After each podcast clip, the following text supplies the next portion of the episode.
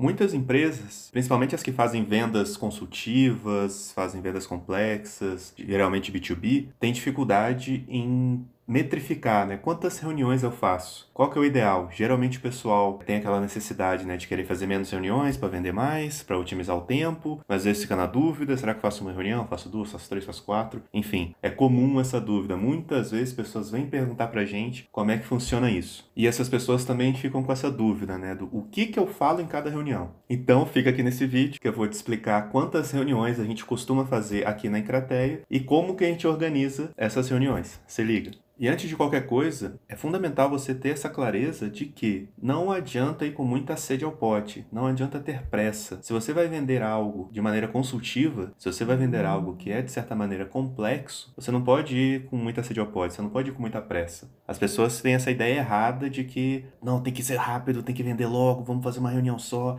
em meia hora já quero assinar o contrato. Não, isso não existe. Porque, a não ser que você venda algo muito, uma venda muito simples, algo geralmente um ticket mais barato, uma venda muito emocional aí tudo bem, é outro caso. Mas se você vende algo um pouco mais robusto, mais complexo, se você quer fazer uma venda mais consultiva, não é interessante você ir com muita pressa. Porque se você está indo com muita pressa, você vai estar tá pensando muito mais no viés da sua solução, no viés do que você está querendo vender, do que no viés da pessoa, no viés do que, que aquela pessoa precisa. E o que, que acontece? Você acaba quebrando a cara.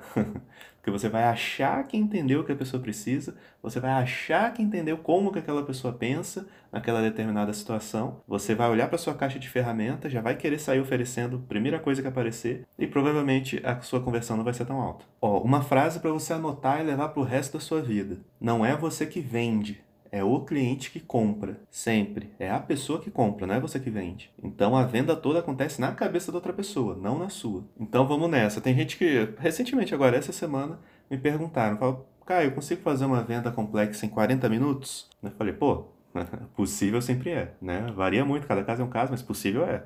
Mas você tem que ser uma pessoa ninja para conseguir fazer isso. Porque pô, é um pouco tempo para você conseguir se conectar com a pessoa, conseguir trocar uma ideia, conseguir entender o problema e tudo mais. Não vou dizer que é impossível, porque, enfim, se eu falar que é impossível, alguém vai aparecer, ah, eu consigo, enfim, normal. Mas é bastante difícil. Então, como que a gente faz aqui na Encrateia? Um modelo que a gente tem usado e tem dado muito certo, a gente tem vendido bastante aí agora nesse ano mesmo com pandemia, ano passado também, por aí vai. A gente aqui faz duas reuniões, é o nosso padrão. Às vezes acontece de ser uma só, já aconteceu? Já. Já aconteceu de serem três reuniões ou mais? Já também. Mas o padrão são duas. E como que funciona nessas duas reuniões? Na primeira, o que, que a gente faz? A gente vai para essa reunião buscando se conectar com a pessoa que está ali, da outra empresa. Então a gente vai, de fato, a gente busca ser gente boa, a gente busca entender como que a pessoa pensa, a gente verdadeiramente busca entender a situação da pessoa.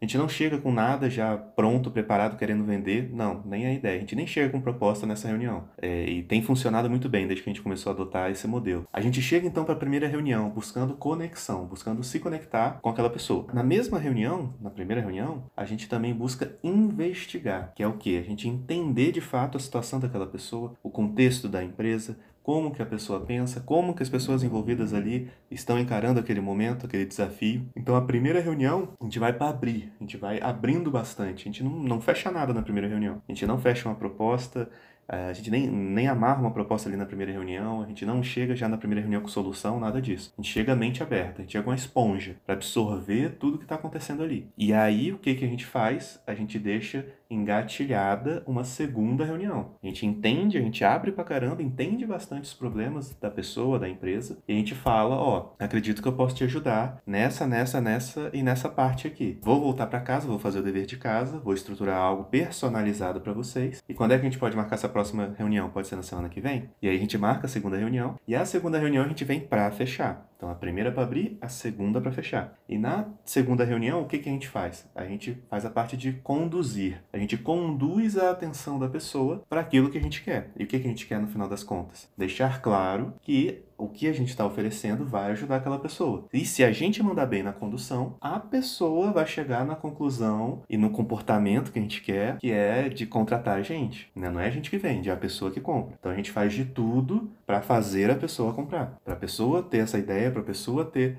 essa convicção para a pessoa falar, sim, quero contratar vocês aqui, como é que a gente faz, como é que a gente avança. Essa é a ideia, beleza? Então, recapitulando, como é que a gente faz então? Uma reunião para abrir, uma reunião para fechar. Na primeira reunião, a gente se conecta com a pessoa, a gente investiga bastante. Depois de uma semana, duas semanas, a gente marca a segunda reunião e aí a gente fecha.